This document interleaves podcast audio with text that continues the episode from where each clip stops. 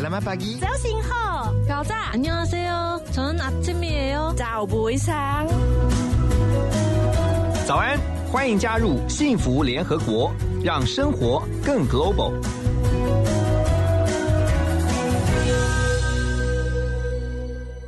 大家早安，欢迎来到幸福联合国。每个礼拜一到礼拜五的早上七点到九点，在 FM 一零二点五幸福广播电台，我们希望从一大早就给大家满满的正能量。今天我们特别邀请一位来宾，他也是充满了正能量。我相信透过他的故事，一定也能够。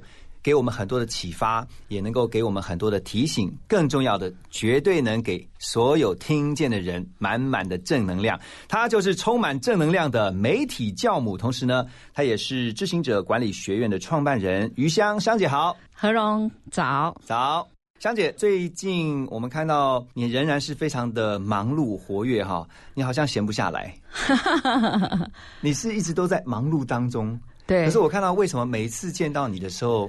你总是容光焕发，看起来都没有疲累的感觉。谢谢哦，你是一直都在一个喜乐的心态里面哈。是感谢主，嗯、因为信仰带给我的喜乐，嗯哼，满满的喜乐这样子。嗯嗯，好，今天特别邀请香姐来，是因为我觉得，因为很多人知道余香这个名字，其实在不同的领域、不同的产业，而且她认识非常多的朋友，所以她也因为。朋友很多给他的一些鼓励也好，或者是朋友给他的一些功课也好，他特别把这些朋友的故事集结在一起，出了一本书《像镜子一样的朋友》。这个书真的很特别，但是原来这个书名不是这个名字，对不对？对，原来是比较文学啊，如镜的朋友。结果很多人问我说：“谁是如镜？” 乍看就会是如镜的朋友，然后就想说，哦，原来余香，原来我有个绰号叫如镜这样子。哦，以为你姓于名香字如镜，是不是？呃呃，就是我有些朋友会以为说是如镜的朋友，如镜他把他想成是一个人名这样子，所以你后来才把它又改成我把它改的白话一点，就是像镜子一样的朋友。你为什么觉得朋友像镜子？因为我们可以从这些朋友身上看到自己的优点，看到自己的缺点，嗯，然后知道自己要学习的地方是什么，所以就会觉得这些朋友其实都还蛮可以给我们学习的。就好像我们讲说“三人行，必有我师”啊，这样子。香姐，你朋友应该无数哈，你应该都已经数不出来。对，其实这本书呢，是我本来有一个座谈，叫做《余香的一百个朋友》。嗯，我知道。那每个礼拜三的最后一个礼拜。会在新生命小组教会里头去做座谈，还分享。结果后来太受欢迎了，那我就想说，每一次来就是七百个、八百个人，还不如就把它集结成书，嗯，然后让更多的人可以看得到这样子。我看到书中有列了几个朋友啊，分别也给你很多在不同的主轴上面的一些这个提醒啊，包括像有坚持、改变、勇气。学习斗魂、眼界、意志。这本书当初你说，因为你找了一百个你的朋友，然后来跟大家分享、来座谈，然后你最后把它文字化，希望让这个能够不是只是停留在一个演讲会就这样一场而已。你自己觉得在书里面哦，有哪一个朋友的故事？如果要你先分享的话，哪一个你会先想分享的？我觉得哈，您刚提到的哈，不管是意志也好，眼界也好，斗魂也好，勇气也好，就是我每一个朋友，我从他们身上看到的特质哦。那我觉得像 Cindy 赵，就是现在非常有名的一个国际性的珠宝设计师，哎，我就从他身上看到很坚持的这个这个特质。怎么说？他在哪些方面的坚持让你觉得很佩服？我先说我跟他的邂逅好了。OK，我第一次认识 Cindy 照这个品牌，是我有一天呢在美容院洗头的时候翻开杂志，时尚杂志，然后就看到他有一个广告，是一个那个胸针，然后当下我就觉得哇，这胸针好美哦！我以前也买过不少的珠宝，可是呢，有那种感觉的不多，好像被电到这样子，就很喜欢。那因为我是一个行动派的人，所以我洗完头之后，我就打电话去他的工作室要预约去看看那只胸针。你本来都不认识他，我本来都不认识他。他的这个作品很喜欢，你就立刻想去找到他。对，后来找到了。听我 细细说来，这样。OK。然后呢，我就约了他的工作室要去看这件作品。那我一向都不喜欢迟到嘛，所以我都会找到很很长的时间这样子。所以我就找到了二十分钟。哦。结果去的时候呢，吃了闭门羹，他就说啊，那个不好意思，于小姐，我们这里还没有整理好。所以你约的时间还没到，就请你先去晃一晃啊，这样子再进来啊。我当下出来的时候，我心里很不爽啊。我想说，你是讲我余香哎？没有，我我那时候那时候的我哈，因为年轻，所以比较骄傲这样子。我心里就想说，老娘是来花钱的，结果你不让我，你想去对不对？对，我想去消费嘛。对我心里那时候就想说啊。我就不来了，以我以前的个性，我就会掉头就走了这样子。可是我要上计程车的那一刹那，我又觉得，哦，那个作品太美了，所以我又摸摸鼻子，又回头去看那件珠宝。结果我一看，我就真的就被电到了，然后就非常的喜欢。后来我就陆陆续续有下手买了一些作品。那因为 Cindy 照他其实是不见客户的，他只做设计，嗯，所以他不要有有私人的情感，不要跟客户之间有那种社交啊。对对对对对，他常常要他觉得他他觉得就是他就专心做好设计，对他就是让作品来说话就好了，嗯。那后来呢？因为他太辛苦了，所以他有一阵子，他在两千零八年的时候是他最困难的时候。然后那年他本来想要把他的工作室收掉。那年呢，我也碰到我人生最大的一个灾难。嗯，就两千零八年的时候，对他做了一只蝴蝶，是他觉得说他有可能会离开，他已经决意要离开这个珠宝界了。所以呢，他就是要做一件作品，是他的代表作。嗯。那支作品呢，叫做侧飞蝴蝶，是一个缅甸的红宝石做成的。他把缅甸的两块红宝石当成是翅膀。然后做成一只蝴蝶的样子，是胸针吗？还是胸针，OK，胸针。他就是想说，他离开珠宝界之前的最后一件作品，代表作，代表作。嗯。后来呢，我看到这只作品的时候，他的那个业务员还跟他讲说：“Cindy，你这个作品不会有人买的，因为他那个 Jessie 啊，就是他们的业务员，在珠宝界做了很长的时间，后来去帮他的忙。”他就说：“你的作品不会有市场性的，因为台湾的人都喜欢那种大颗啊什么的这样子哈，就是主主食是很亮的这样子。可是它有一点有一点抽象，就是他那只侧飞蝴蝶有一点抽象。”嗯。所以呢，他的业务员就跟他讲说：“你这作品不会有人喜欢的。”后来我去看，我就觉得，哎，我蛮喜欢的。结果那个杰西就跟 Cindy 讲说：“Cindy 居然有一个客户看上了你那只疯狂的蝴蝶。”那感觉好像找到了知音。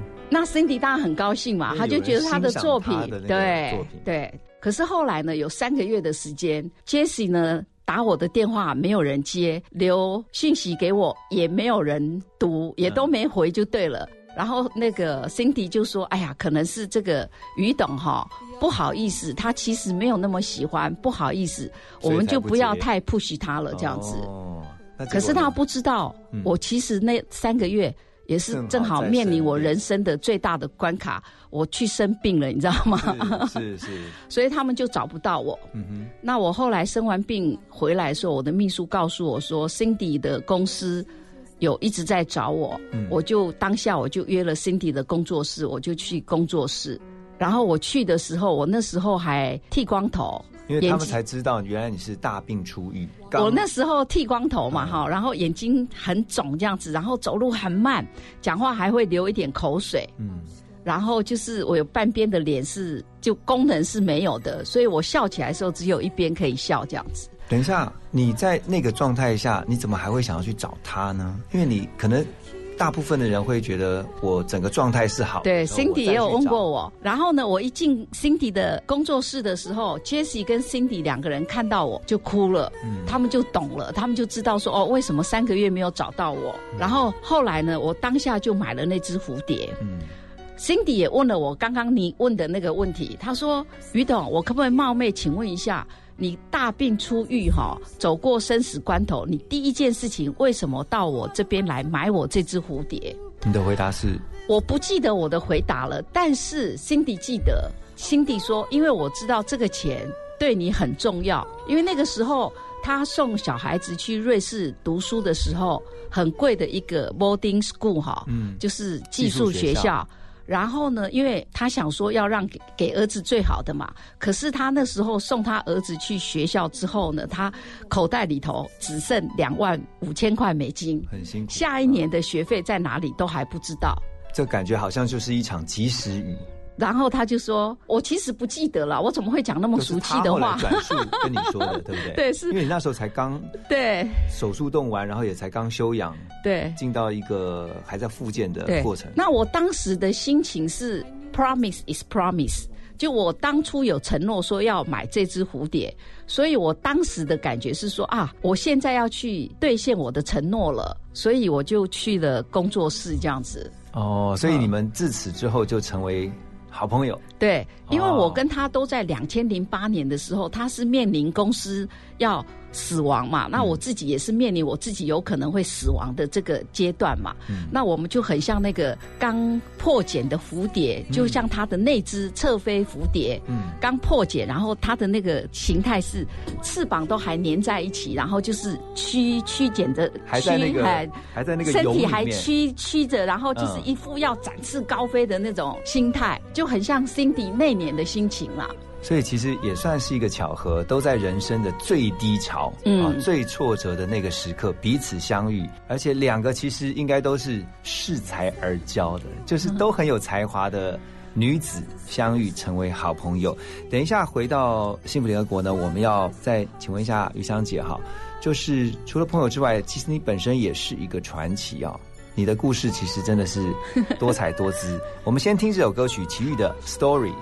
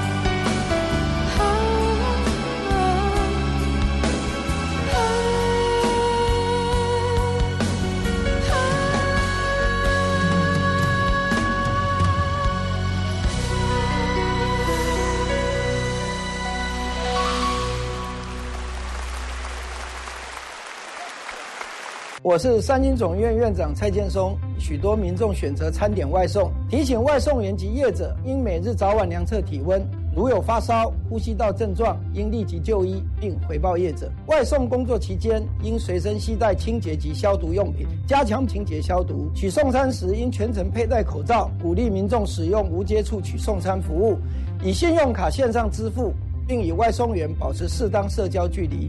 有政府，请安心。资讯由机关署提供。Transformation，转变你的眼光；Transformation，转变你的态度；Transformation，转变你的电台。FM 一零二点五，TR Radio，幸福广播电台，让你听见幸福，重新转变。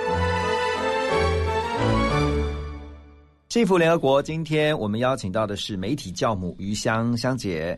刚才那首歌曲《奇遇的 Stories》是我们开放给来宾点歌，啊是你点的，为什么会选这首歌？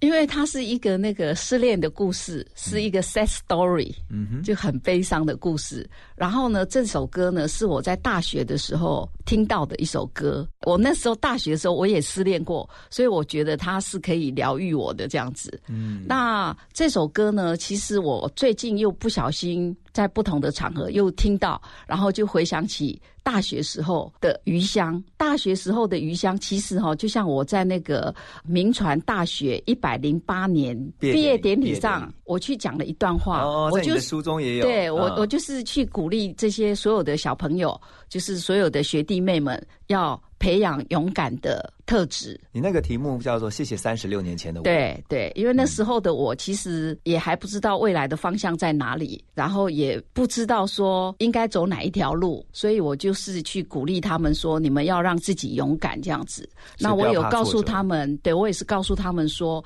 勇敢并不是天不怕地不怕，或者不知道害怕，而是你明明心里很害怕，但是你愿意去做。嗯。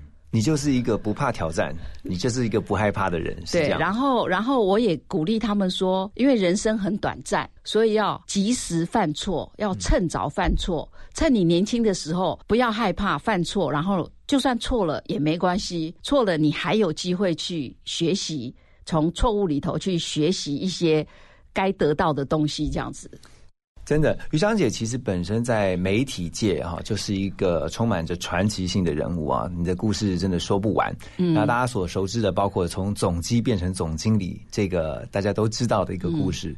那也用这样的一个故事去勉励很多的年轻人。其实，在即便当一个总机都能够因为注意到很多的细节，然后呢，站在一个总经理的。角度去想事情，这一连串你的一生，你这样想哈，就是说有没有特别让你觉得感动？就是把它放在变成是你的朋友里面了。我先回一下您刚刚的问题哈。其实我在当总机的时候，我倒没有那样子的高度，说要用总经理的思维去看，嗯，看事情，嗯，只是我在我在当总机的时候，我每一件事情都希望能够做到淋漓尽致的好。就是把你的角色扮演。对对，所以我当总机的时候呢，我其实那时候有个特异功能是可以听声辨人的，所以我当总机不到三个月的时间，我所有的客户名字跟他们的声音，我都可以辨识出来。这个是特别用心才，对我觉得是特别用心，对我就会去特别注意到说，哎。譬如说，我现在跟何荣在聊天，然后你下次打电话给我的时候，我就听得出你的声音，我就说啊，何荣，你要找 Kelly 对吗？你连他要找谁可能都知道。对我可能因为有些是要找财务部的人，有些是要找业务部的人。那你知道这个打电话进来的这个人是客户，他是要做业务的，我就会帮他接去给业务这样子。所以你的表现就会跟一般其他公司表现就不一样的，就让财务部的主管非常的惊艳。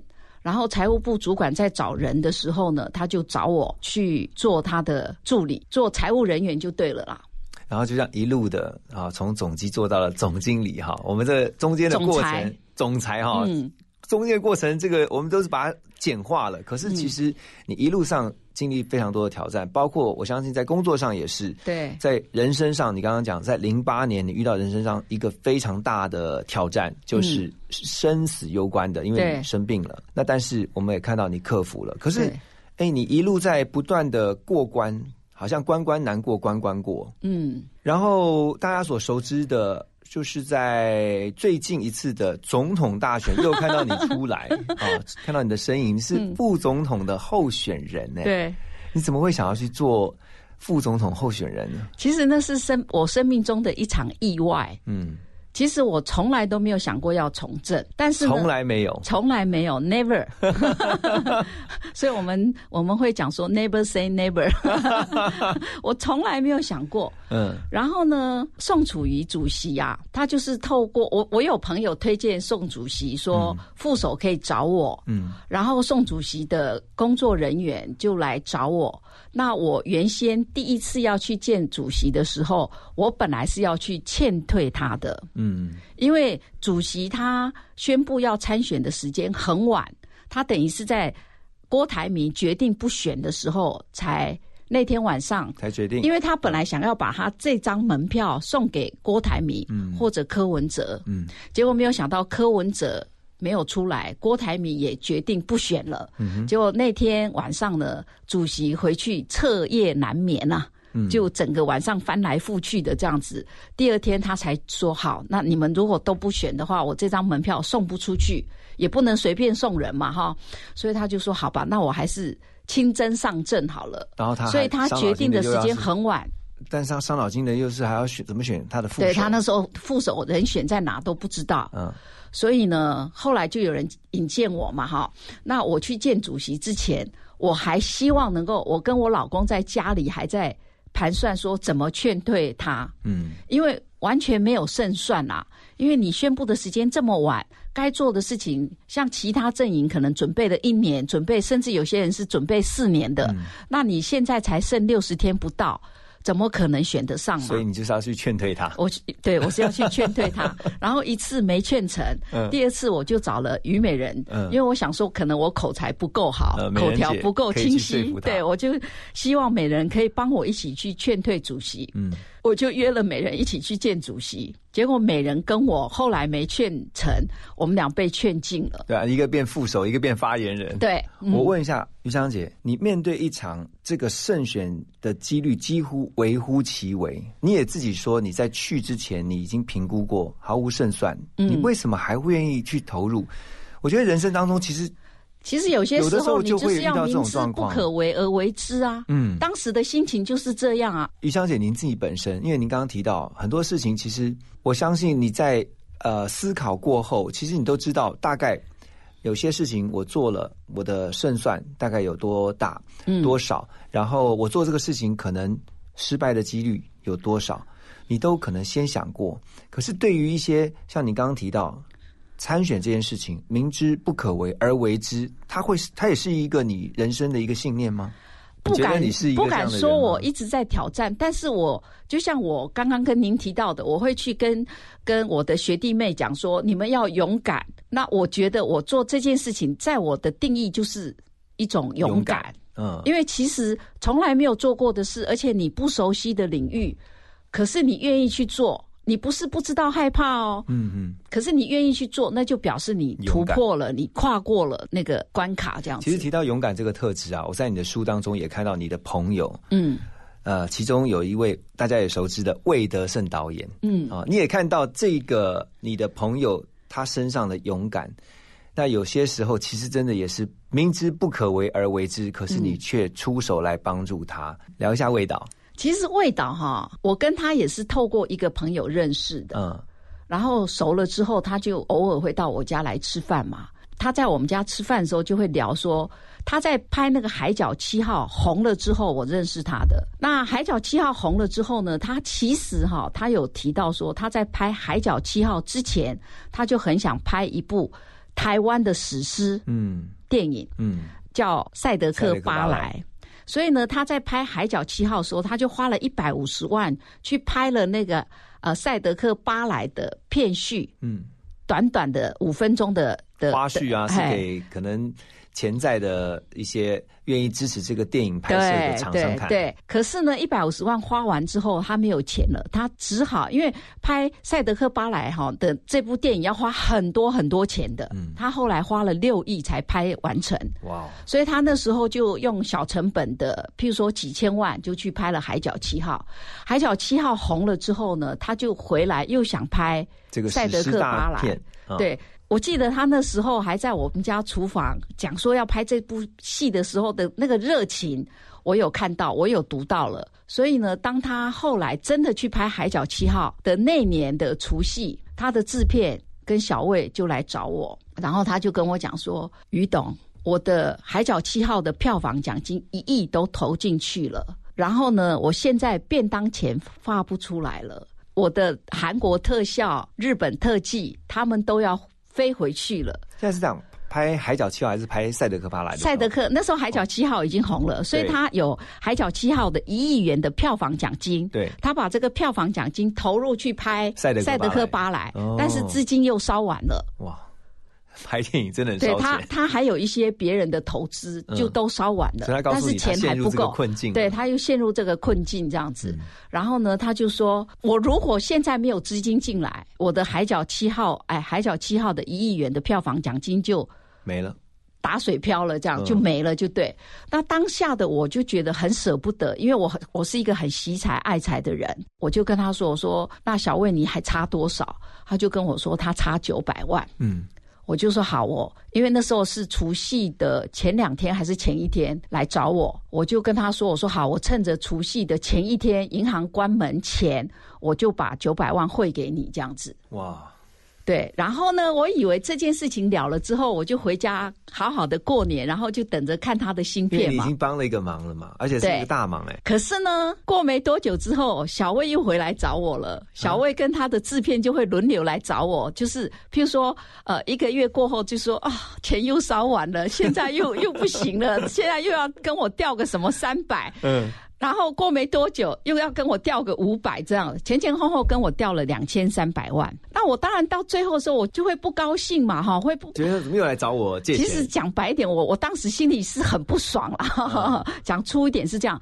所以我就跟小魏讲，我说：“哎、小魏，你是怎样？你不能一次告诉我你缺多少吗？你一定要这样陆陆续续的来跟我调吗？不能一次借完。对你不能一次到位吗？”然后小魏就说：“我没有办法一次到位，是因为我哈他不知道那个总金额多大，不是因为小魏求好心切，哦，他那个镜头拍完之后，他不满意就重拍、重拍、重拍，然后就一直烧底片啊，一直烧钱啊。可是呢，当我看到他那个拍好之后的成品哈、嗯，我很惊艳啊！我那时候我就决定包场哈、来请我的朋友们一起来看，所以我那时候找了陈文茜呐、找了赵少康啦、找了白冰冰啊等人这样子，我就在梅花戏院那边包了两厅，把它包下来。然后因为他的片子很长嘛，就是呃两上下集演完，他本来是譬如说他是九月十号还是十月十月十号要播上集。然后呢，他在九月八号的时候就让我上下集一起看完，哦然后他在九月八号的时候也就把钱还给我了。嗯，然后呢，我就找了很多的朋友来嘛。赵少康刚从北欧回来，然后还跟我说：“于董，我在飞机上哈、完全没有办法睡觉的，所以我待会可能会精神不济。言下之意就是说他可能会打瞌睡啦。可是看完之后呢，赵少康跑来告诉我说很好看，很好看，不输好莱坞电影。嗯，他从头到尾都没睡。哇，然后因为小魏也真的好，小魏也跟着我们一起嗯小魏在开演前都会来讲几句话嘛，哈、嗯我看了我也觉得很棒，很精彩，所以我就去跟小魏讲说：“哎，小魏，你太有才华了。”如果你下次要借钱哈，我不会像之前那样唧唧歪歪了，我一定会很爽快的把钱借给你这样子。大家听到之后的反应是，他就一定很开心。没有，他后来呢，他就在拍《Kano》的时候，他就知道找谁借钱了，他就又来找我了。所以，魏德胜导演其实呃，在你的书中，你给他一个特质，就是你看到在他的生命当中有斗魂的特质。对，因为我觉得他就是那种奋斗的灵魂，嘿，对我书上有写的很清楚，他就是他形容他自己，他说他在那段很不得志的时候，哦，他朋友看到他都想哭，哎。因为他说他有一次要去那个 Seven Eleven 买个卤蛋加一杯饮料这样子，嗯，结果呢，他去的他那时候手上刚好，我书上有有形容了哈。结果他经过那个水沟的时候，他的那个掉了一个十块钱，所以他什么都不能买。哦他如果掉的是一块两块，他还可以买个茶叶蛋啊，或者是饮料这样。结果好死不死的掉的是十块。哦，然后呢，他说他形容他自己，他说哈，我在书上也有讲，他在最不得志的那段时间，他都心里都想说，他就像一只狗斗狗斗，犬他说都卖和我出去，然后我那是你和我出去这样哈，我就咬死你们这样之类的，他自己形容啦。所以我觉得他斗是志旺盛嘿，我是觉得他是有那个斗魂呐、所以他就像一个生命的斗士一样。嗯好、等一下歌曲回来之后呢，我们要继续来请于香姐聊聊她如镜子一般的朋友。这首歌曲是明天也要作伴，休息一下，马上回来。都要陪我聊聊心声。我永远记得今晚，我们回忆往事，梦想未来，感动了不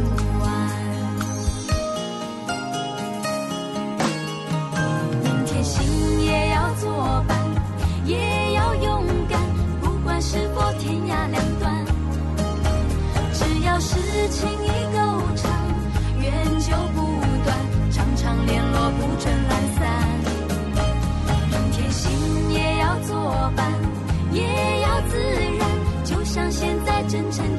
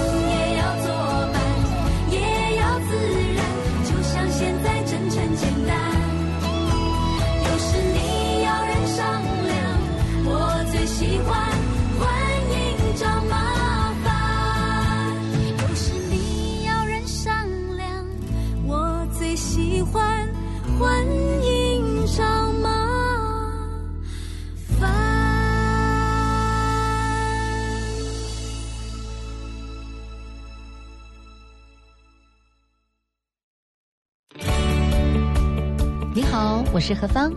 对我来说，幸福就是分享爱，抓住机会把爱流出去，因为施比受更为有福。您现在收听的是 FM 一零二点五幸福广播电台，听见就能改变。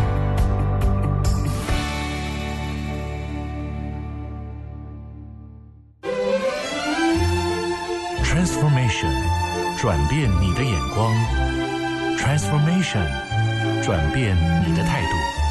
Transformation，转变你的电台。FM 一零二点五，TR Radio，幸福广播电台，让你听见幸福，重新转变。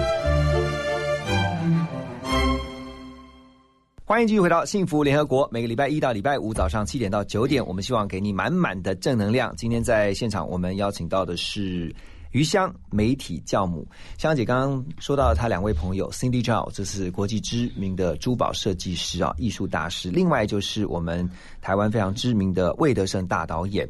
两个朋友给他两种不同的学习特质，包括坚持，包括斗魂。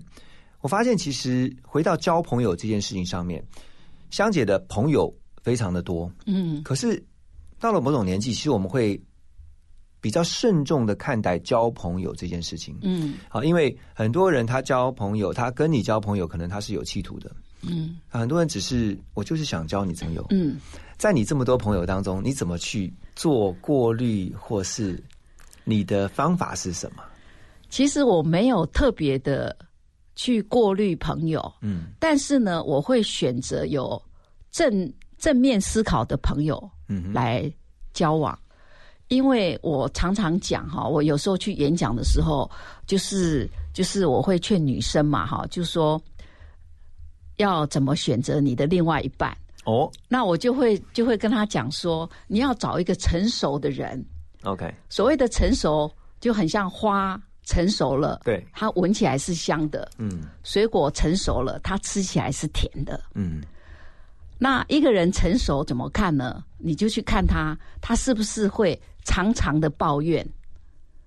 他如果常常的抱怨，他就不是成熟的个性。嗯哼，都是别人的错，迟到了都是因为妈妈没有叫我，然后吵架了都是老婆，嗯，饭没有做好，就常常的抱怨，然后工作不顺都是老板的问题，都不会去自我反省。像这样子的人，我觉得就就就不是成熟的人。所以挑朋友不挑老公是这样，挑朋友也是这样。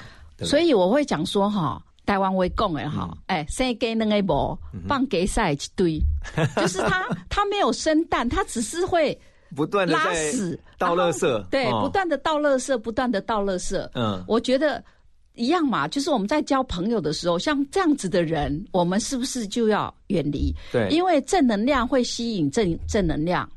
就像我有时候会，我我其实是不吝啬夸。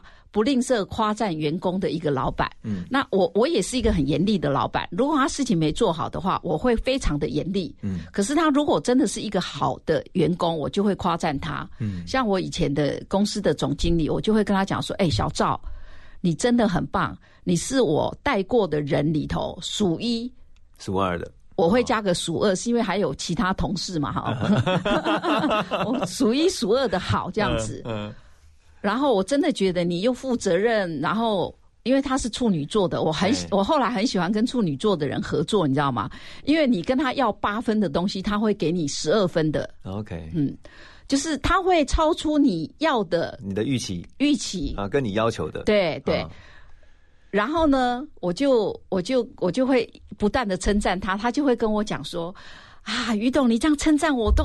不好意思，不好意思哦，都不知道该说什么了。我就会跟他讲说，你就说谢谢，因为当你接受了这种正能量的时候呢，你就会越来越好，越来越好。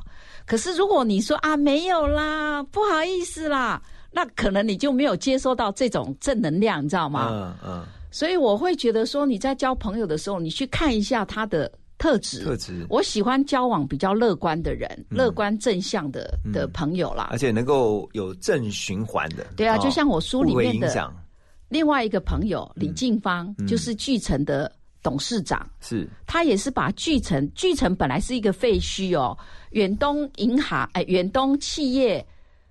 远东企业就是徐旭东，他们当初把那个巨城标下来的时候，那时候本来叫丰城，是一个百货公司，可是是一个废墟的百货公司了，百废待举。对，然后呢，我这个朋友啊，李静芳，她十七岁的时候，十其实十七岁对一个女生来讲，正是花样年华的时候。嗯，然后她十七岁呢，就碰到人生的巨巨大的转变。嗯，然后他中间呃，就是他十七岁的时候，他们家移民到美国去。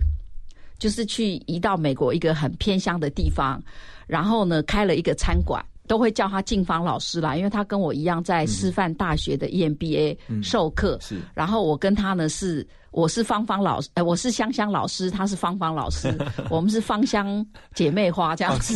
姐妹花。那他那时候去到美国的时候，才发现说，他的人生哈，才开始面临到。以前过的是像公主一样的生活，是。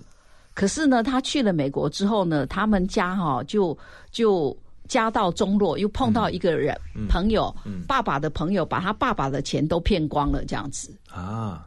可是呢，他在这样子的情况之下，把那个餐馆做起来，他就想了很多很多各种的方法，去如何把这个餐馆可以做起来。嗯，做起来之后，正要享受的时候呢，他的妹妹。跟弟弟在回在他他妹妹跟他弟弟去别州玩，嗯，要回家的时候还打电话给他的妈妈，嗯，说明天就要回去了，嗯，妈妈就很开心说哦，这个他的弟弟妹妹明天就要回来了。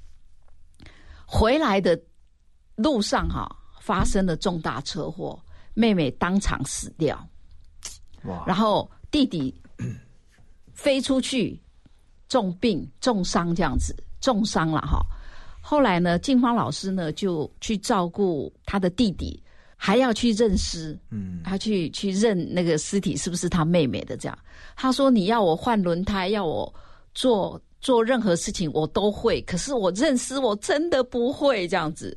可是他就真的去认识，这样鼓足了勇气去认识这样子，而且他当时就想说，他不能表现出他很悲伤的感觉，必须要因为不希望影响到他妈妈。嗯。后来呢，她就随着她老公来到台湾，嗯。中间当然有很多的过程啦。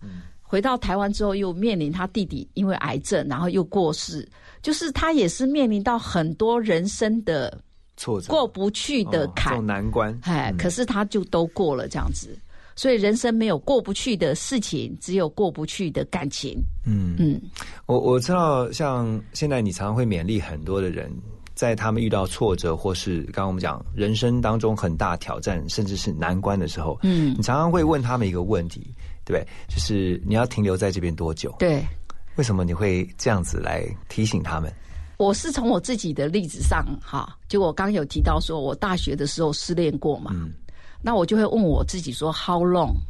How long will you stay there？、你要留在你的负面负面情绪里头多久？嗯有些人可能三个月过了就没事了，有些人三年还过不去，有些人甚至一辈子都过不去。那一辈子过不去的人，他就不会去尝试新的感情，也不会去做新的事情，感情上了哈，他的人生一直停留在原对点。人生就有可能因为这样毁掉了，因为他可能就一辈子都很沮丧嘛。所以我有个八字真言会送给很多的朋友的，就是快速通关，迅速离境，就是你要快快的通关，然后你要快快的离境，这样子，不要让你的负面情绪一直停留在那里。嗯，其实我觉得这个呃原则，或者说我们讲说这个信念啦，这个信念其实真的是一体适用于各种你遇到的挑战跟状况。那特别是面对，尤其有些失去重大至亲的。对我有一个以前的同事哈、哦他就是因为他爸爸离开了，然后他一直走不出来，所以他本来是一个很优秀的总经理哦，可是后来哦，他自己也觉得他没有办法再做下去了，所以他后来就只好离职，很可惜，因为他本来是一个非常优秀的一个专业人人士这样子。嗯嗯，呃，我发现，在言谈当中，我能感受到于香姐是一个非常热情的人，而且其实我相信喜欢做你朋友的人，一直一定很喜欢你的另一个特质是你，你很喜欢跟大家分享，嗯你是一个很喜欢分享的人，所以正好我们接下来要听的这首歌曲就是伍思凯的分享。听完歌曲之后，再回到我们的现场跟于香姐聊。偶尔碰头，心情却能一点就通，因为我们曾有过理想类似的生活，太多感受，却非三言两语能形容。可能有时我们顾虑太多，太多决定需要我们去选择，担心会犯错，难免会受挫。幸好一路上有你陪我。与你分享的快乐胜过独自拥有，至今我仍深深感动。好友如同一扇窗，能让视野不同。与你分享的快乐胜过独自拥有，至今我仍深深感动。好友如同一扇门，让世界开阔。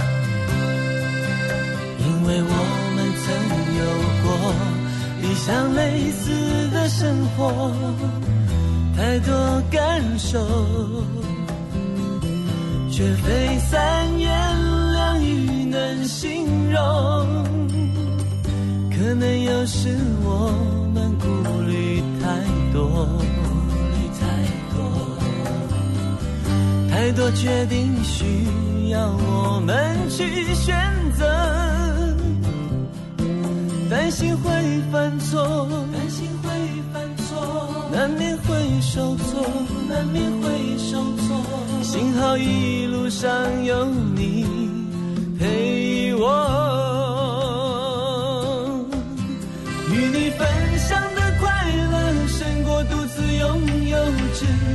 今我仍深深感动。好友如同一扇窗，能让。视野不同，与你分享的快乐胜过独自拥有，至今我仍深深感动。好友如同一扇门，让世界开阔。与你分享的快乐胜过独自拥有，至今我仍深深感动。好友如。同一扇窗，能让视野不同。与你分享的快乐，胜过独自拥有。至今我仍深深感动。好友如同一扇门，让世界变开阔。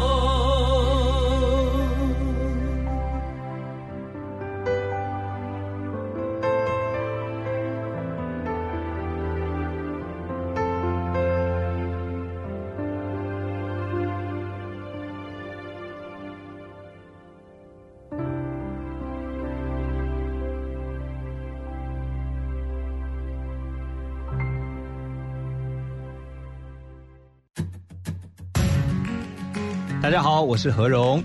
大家好，我是 Kelly。大家好，我是郑匡宇。大家好，我是金友庄。大家好，我是小马李子君。大家好，我是何芳。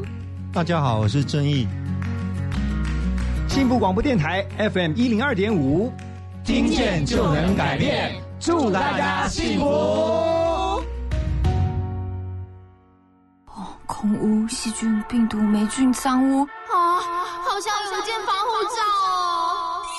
守护 Angel 为您打造隐形抗菌防护膜，不含氯酒精且温和不刺激，baby 毛小孩、爸爸妈妈、爷爷奶奶用起来都安心。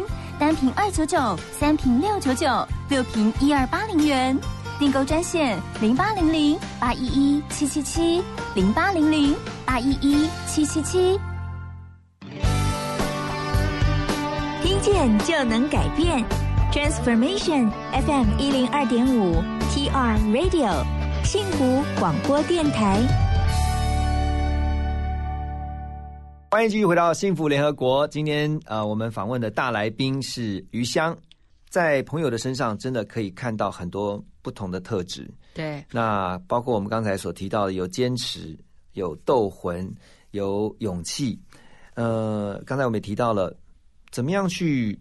挑选我们的朋友，嗯，哦，我想，其实，在朋友的眼中，余香应该也是一个非常特别的女性。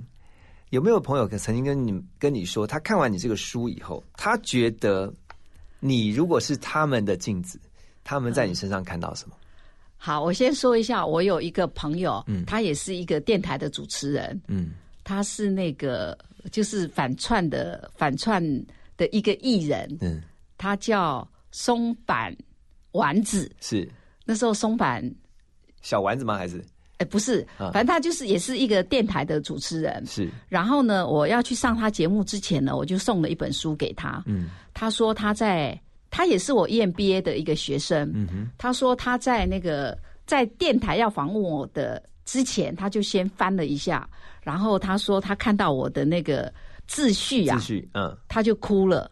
后来呢，他看到那个 Cindy 照的故事，他也哭了，嗯，太感动了，太感动了。嗯，那我觉得呢，我这些朋友的故事呢，可以激励一些人，嗯，因为像我有些朋友就跟我讲说，我一个朋友就跟我讲说，他每一次啊事情不不顺的时候，他过不去的时候，他把我这本书放在他的床头，他说他就会去翻开来看。因为我这些朋友每一个人的故事都不是像我们表面看的那么的风光，嗯哼，其实他们都是磕磕坎坎的这样子，就是一关过了再一关。像辛迪照也是啊，嗯，他的他的他过的那个关卡哈，我觉得不是。即使是发生在我身上，我不觉得我可以过得去哦。对，像他在上海要开分店的时候，那时候他找了他一个好朋友，就是演《欲望城市》的那个 Jessica。嗯哼，Jessica 答应去帮他站台。可是呢，当 Jessica 呢要入那个大陆的那个海关的时候，我哎，上海上海海海关的时候呢，发现说他保姆，因为他带着他的小儿子，嗯，一起去上海要帮 Cindy 照站台。发现保姆的护照过期了啊，那就被拒绝，就被拒绝进入。嗯，我忘记是过期了还是不符合什么规定，这样不能够进去，就是不能进去了。那杰西卡就说：“如果我儿子不能进去，那我就只好陪我儿子一起飞回去了嘛。”那这样的话，本来要站台的就对，可是呢，他那个他他所有的那个媒体都发出去了，对，而且那天要来的媒体有一百多个媒体哦。哇！他就想说，糟了，那我这下不是变成骗子了吗？嗯，他就想尽了各种办法，这样子，反正他就是后来到后来呢，他就真的真的搞定了，就让他的保姆可以可以用用一个什么方法，嗯，然后就就可以在哪个地方可以照顾他儿子这样子，而且他另外一件立刻想出一个解决方案。对，我书上写的比较详细哈，他还有另外一次的关卡，我觉得我都未必过得了。他从做珠宝的那一那一年，他就开始要为了要去参加法国古董双年展而努力。嗯，所以他大概准备了七年的时间，就为了他觉得他人生最大的一个梦想，就是要去参加法国古董双年展。听那名字就知道，古董嘛，哈，古董嘛，所以他邀请的人都是，譬如说像卡地亚。或者是像 Van Cleef，都是这种百年大店的，哎，大品牌。可是呢，他那时候呢才十二年，所以呢，他就找了佳士得，找了富士比，帮他去瞧，说是不是可以去参加那个展览。可是呢，他得到的回应就是说，你想参加的话，要等下辈子。他想一想，也对，人家都是一百年，我现在才十几年，所以我真的，如果一百年后真的就是下辈子了，这个是不可能的。你这么小。对，嗯，他自己也觉得说不可能嘛，可是他也说感谢主。有一次呢，他在帮那个一个企业家哈做企业家的儿子的媳妇在打扮要结婚，在帮他装饰他的这些饰品的时候，他的公关就打电话给他，然后就跟他讲说：“这个 Cindy，你去 check 一下你的 mail。”嗯哼，然后 Cindy 说：“那个。”婚宴马上要开场了，我现在不到半个钟头，我怎么会有时间？你就告诉我是什么内容就好了。可是他的公关呢就很坚持，他说你要自己看。可他就那时候忙得手忙脚乱的，他就说你就告诉我是什么就好了。嗯，结果他那个公关哦，第一次跟他讲说，Cindy，你就去 check your。fucking mail 啦，跟他讲的这么的直接，他现在赶快去 check 你的 email。对，然后他就吓一跳，说：“哎，我的公关怎么会这样跟我讲话？这样子。”所以他就把他的那个 mail 打开，他就当场大叫，就是那个法国古董双年函，哎，双年展的邀请函啦。哇哦！然后我也问他说：“对我，我也问他说，你是怎么本来大家都告诉你的？对啊。”他就说：“感谢主，是神动工。”啊，这个这个这个太神奇了！这这个这个观众朋友都可以从那个我细节是不是？细节都对细节都可以看得到。那我都觉得说，而且你知道吗？我还没讲完，因为他后来哈真正去展览的时候呢，发生了很大的灾难。嗯，因为他说他他很重视这件事情嘛，很重视这个展览，所以呢，他就找了纽约的一个在做策展的一个艺术家帮他。帮他规划里面的那些要陈设的那个、那个、那个装饰，结果呢？因为 Cindy 说他自己也是艺术家，他知道说艺术家不喜欢人家干预，嗯，所以他就放手让那个艺术家去做的那个摊位的那个布置，对。结果给了主办单位给错了尺寸，所以他那个艺术装饰整个是错的，整个是错的，完全没有办法塞进去，所以就又锯又割又什么的。可是就变成是整个灾难，你知道吗？因为怎么切都不好看，而且马上就要展出了，第二天就要展了。哇！所以对辛迪来讲是一个非常非常……然后那时候辛迪就跟上帝抱怨说：“神呐，你把我好不容易你把我带到这里来，然后你把我带到这么高的位置，难道是为了要把我重重的摔下来吗？这样子？嗯。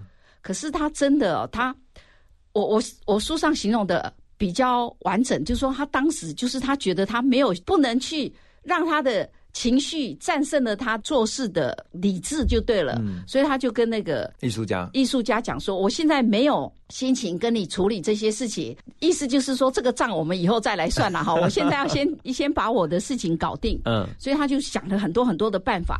结果展览的那一天哈，他就是用黑幕把整个那个他的那个摊位盖起来，然后呢，就是有个玻璃瓶，嗯哼，就露出一个玻璃瓶，然后他的作品就在玻璃的里面，就是很多只的蝴蝶。法国的那个展场吗？展场就是一个。晚上的时候，因为它上面是透明的玻璃，晚上之后月光会照进来，对，所以它的那摊位就很像那个夜光照在一个黑夜里头，所以感觉到他的作品是在飞啊，弄拙成巧了。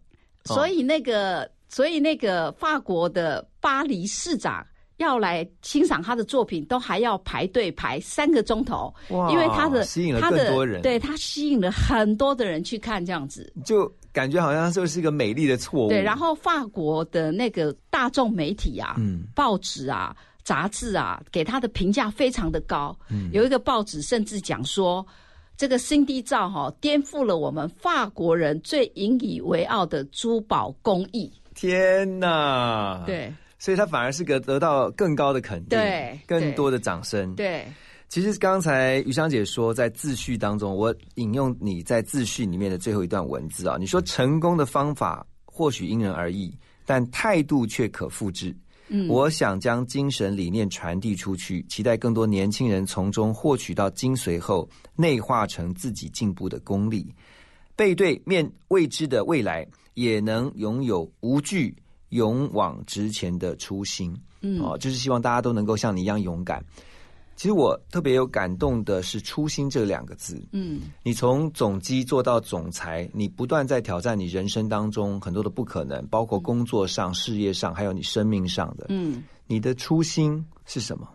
我其实哈，应该回归到我在念名传的时候。我记得我在念名传的时候，我当时呢有一个信念，我就是想说要盖个大房子给我的爸爸妈妈住。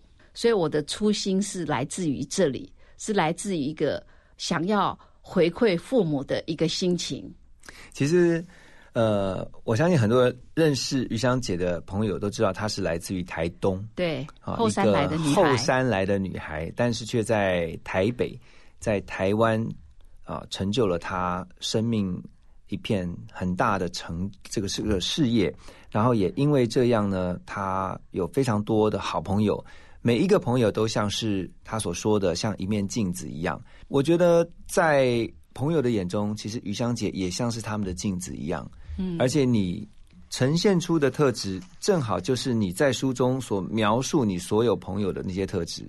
这些朋友的特质在你的身上其实都看得到。不敢，不敢，不敢。眼界、斗魂、学习、勇气、改变，还有坚持。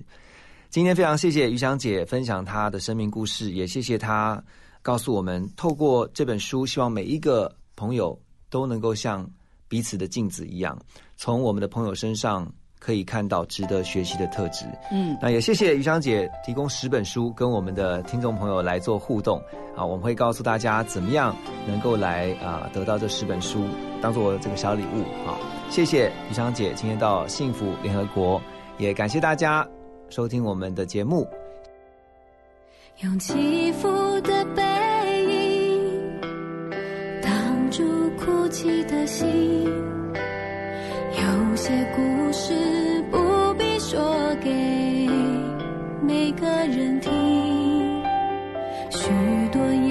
静